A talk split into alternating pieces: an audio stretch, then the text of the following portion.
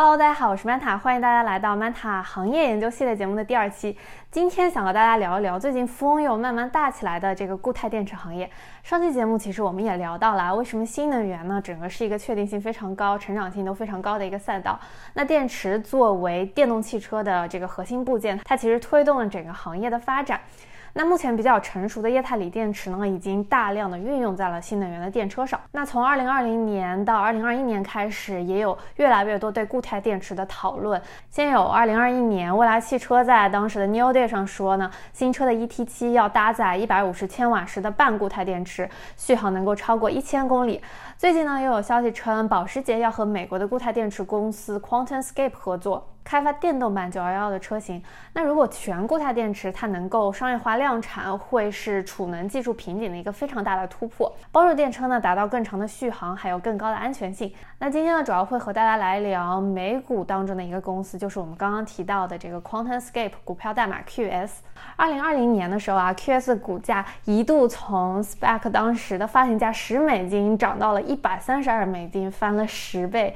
然后呢，又在今年，就是二零二二年的三月份，又跌回了十三美金左右。最近又反弹到了二十美金。我们今天主要会从 QS 电池技术，拿它和特斯拉的四六八零电池做一个对比，来看一看 QS 到底可能会是一个十倍股呢，还是一个坑。当然了，我们还会看一下它的研发进度、它的财务状况等等这些非常基础的信息。但我觉得最重要的呢，还是 QS 技术是不是现在市场上正在研发或者已经有的电池当中最领先的。这件视频也花了 Manta 挺多的时间去做研究，还有搜集信息，所以视频的内容会比较长。如果你觉得这个视频对你对整个固态电池行业的梳理，还有对你的投资有所帮助的话呢，也可以给 Manta 点一个赞。想要获得免费股票的小伙伴呢，也可以用视频下方 Manta 的邀请链接注册开户，再入金两千美金呢，最高可以获得高达五只的免费股票。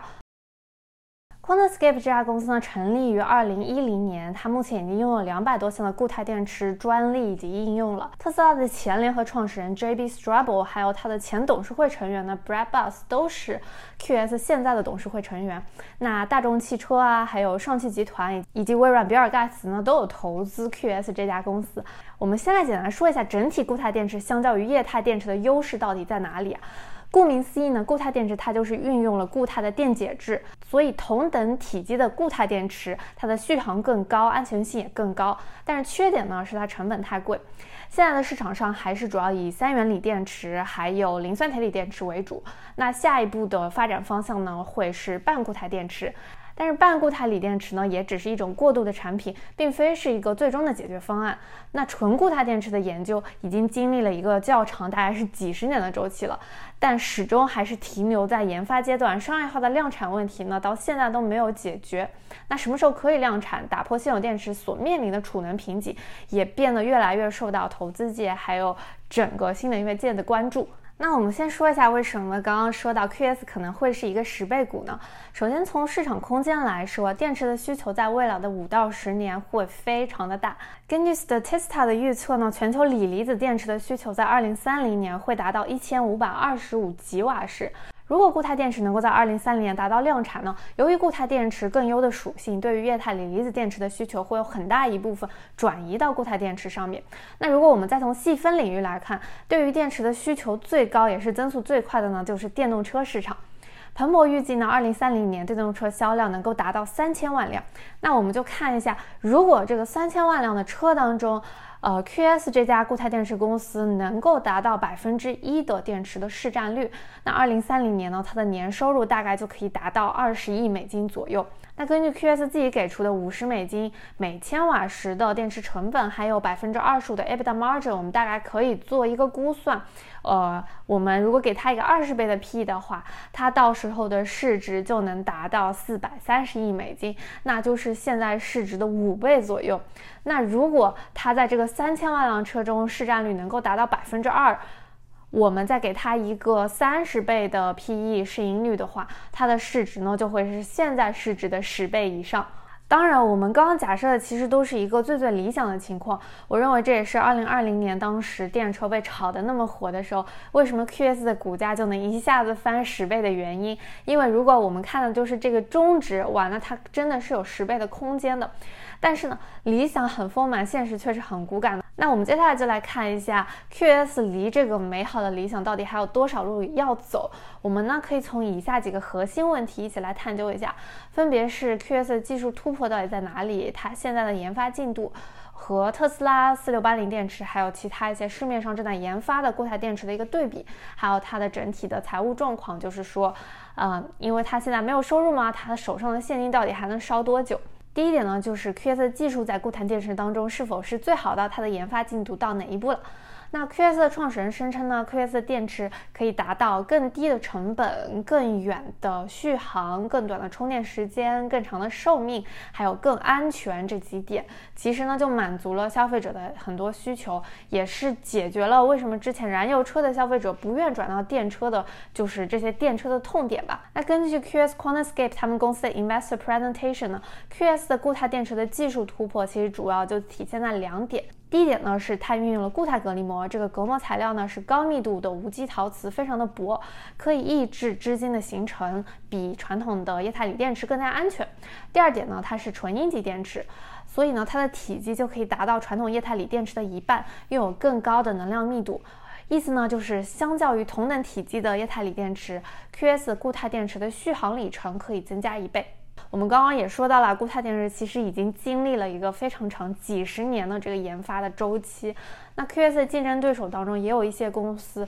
都放弃了最终的商业化量产，比如说呢，也是之前通过 SPAC 上市的 Fisker 这家公司。二零一八年呢，Fisker 这家公司他们就已经申请了固态锂电池的专利，但是二零二一年这家公司的 CEO 却宣布放弃了固态电池的生产计划。他表示呢，固态电池的商业化量产至少还需要七年以上的时间。那锂电池的性能呢？其实最重要的就是能量密度、寿命，其次就是充放电的速度和对温度的一些影响。根据我比较初步的 research 呢，我认为 QS 现在面临的最大竞品其实不是一些别的固态电池公司，而是特斯拉。那我们可以从刚刚我说到这一项指标来对比一下 QS 和特斯拉的电池了。我们可以一个一个来看。首先呢，就是电池的能量密度。那电池的能量密度越大呢，它单位体积或者重量储存的这个电量就越多。那 QS 电池表示，它最终这个量产的形态可以达到三百五十千瓦时每千克以上的这个能量密度。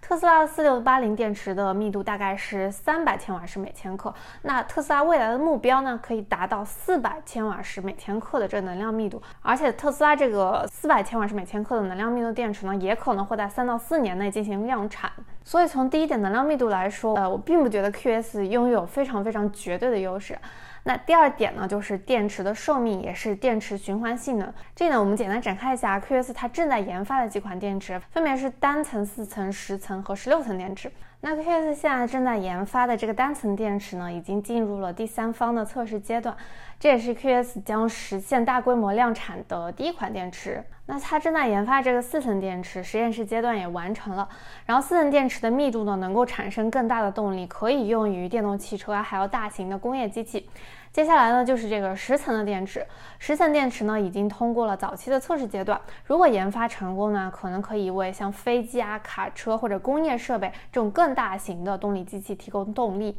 那在最新一季度，也就是 Q 四的财报电话会议里面，QS 提到了，他说他的单层、四层还有十层都已经达到了八百次的循环。理论上来说，意思就是电池从百分之零的电充到百分之八十，可以充八百次。说的再笼统一点呢，就是说已经达到了商业级别的一个标准了。第三点呢，就是充电时间。QS 它的充电时间的目标呢，是在十五分钟内可以充满百分之八十。那特斯拉现在的 V 三超充呢，可以在三十七分钟内从百分之五充到百分之九十。那根据特斯拉中文的官方网站上说的呢，部分 Model S 的车型充电十五分钟呢，最高可以补充大概二百五十公里的续航电量。那第四点的电池性能指标对比，也是我觉得非常非常重要的一点，就是电池的成本。呃，那根据彭博新闻财经的一个年度电池价格的调查显示呢，二零二一年锂离子电池组的平均价格呢是每千瓦是一百三十二美金，是比二零二零年的一百四十美金要低的。那单节电池的成本大概是每千瓦是一百零一美金左右。然后我们再来看一下这几家电池公司他们给的一个目标成本。那 QS 他认为在二零二八年达到量产以后呢，它的电池成本可以达到五十美金每千瓦时。然后特斯拉之前也提出过一个目标成本呢，就是五十六美金每千瓦时，这个是他在之前的 Battery Day 提出来的。然后大众汽车也是这个 QS 的战投合作伙伴呢，他们的目标是六十美金每千瓦时。所以这么来看，我觉得在二零二八年，其实特斯拉提出的五十六美金和 QS 提出的五十美金相差不是太大，甚至到那个时候，特斯拉电池的成本可能会比 QS 还要低，考虑到它量产的能力。那近两年呢，让这个电池成本居高不下，其实就是原材料的价格，所以可能近两年我们没有办法看到电池成本一个非常非常大的突破。我们再来把这个 QS 和其他的一些固态电池公司做一些对比啊。根据 QS 公司自己公布的数据呢，在纯固态电池领域，除了在电池的层数可能它还没有达到嗯十几几十层的商用级别层数以外呢，QS 公布的单层电池的数据在温度把控啊、循环性能、能量密度其实都是优于竞品的。所以这些性能总体来说，我觉得考虑到特斯拉电池技术的进步和特斯拉非常牛逼的这个降低成本的能力，四六八零电池虽然是非纯固态电池，或者是特斯拉的下一代电池，呃，我们还不知道它多大，所以不知道它的名字。那我觉得可能会是 QS 未来非常非常强劲的一个对手。然后呢，我们再来看一下 QS 现在整体的一个研发进度。QS 的研发进度，他自己说的是，二零二四年到二零二五年可能可以进行一个商业化量产它的单层电池。那根据他目前公布的数据呢，他现在正在研发的那个不同型号的电池也都是在顺利研发的。那然后我们再来看一下它的财务状况，因为 QS 现在还处于研发阶段呢，所以公司预计到二零二四年前呢都没有实际的收入。它的现金状况呢，二零二二年他们预计会有十四点六亿美金的现金。那二零二二年他们会计划在运营上呢花费大概二点五亿美金，在资本支出上呢大概花费三点五亿美金。所以，如果按照他们平均一年烧五亿美金的这个速度，现在的这个十四点六亿美金呢，可以够公司在不增发的基础上大概烧三年左右。那我们总结来看一下，其实面对特斯拉强大的竞争，嗯，特别是特斯拉在它的 massive vertical integration 上，就是汽车最后的整装运用上，特斯拉在这方面做的是非常强大的，而且它拥有非常丰富的量产经验，所以就算 QS 从零卖到一，就是它能够研发成功了。它最后能否在成本和运用上超越特斯拉？嗯，其实还是不好说的，因为到二零二三年这中间还有八年的时间，我认为到时候特斯拉的技术和成本，其实说不定有很大的概率是会超过 QS 的。QS 在应用的前景上呢，还不是非常的明确，我们可以继续关注后续它的战略投资伙伴啊，大众汽车在这个过程当中是否能帮到它，可以帮助它更好的做好运用这一步。还有一点对于 QS 来说很重要的是呢。第一家成功量产固态电池的公司呢，会有很强的一个先发优势。那除了特斯拉以外，竞争对手也是层出不穷的。所以能赶在竞品前量产，也是 QS 能够成功的关键。所以 QS 现在它公布的所有的电池数据，其实都是实验室级别的数据。并没有是在路上跑，或者是有一些第三方佐证的数据。如果 QS 未来的研发进度放缓，或者它研发失败，那它可能就会面临市值崩塌。因为毕竟它现在也是一家市值八十多亿美金的公司，也不便宜。总结来看呢，QS 的中值想象空间是很大的，可能有十倍以上。但是它要走向成功，还有很长的路要走。我觉得这是一个非常典型的二元的投资机会。就是要么成功，要么失败。成功了可能就是十倍，失败了可能就归零。那现它现在的市值其实完全是基于市场对它现有的技术，还有对它未来可能会成功的一个预期。那我觉得，如果呃对于我来说，我接下来可能会关注这家公司几点吧。一个就是它的十层及十层以上的这个电池的研发数据的公布。特别特别是除了它在实验室环境以外的测试结果，或者是他拿到第三方去测试的一个结果的公布，还有就是它的电池样品上车以后的数据公布，还有这一些嗯车厂的一些反馈。最终呢，还有就是它整个生产时间线和研发的时间线是否会进一步提前。那对于这种二元的机会呢，我会把它归类于一个类似投机的 bet，就是赌博啦。这种机会，如果我要做左侧交易的话呢，就是在市场情绪非常低迷的时候，小仓位搏一搏，以后可能会十倍，那肯定不可能大仓位上的。那还有，如果我对自己的这个择时很有信心。今后继续在 track 这家公司的整个一个的发展的话呢，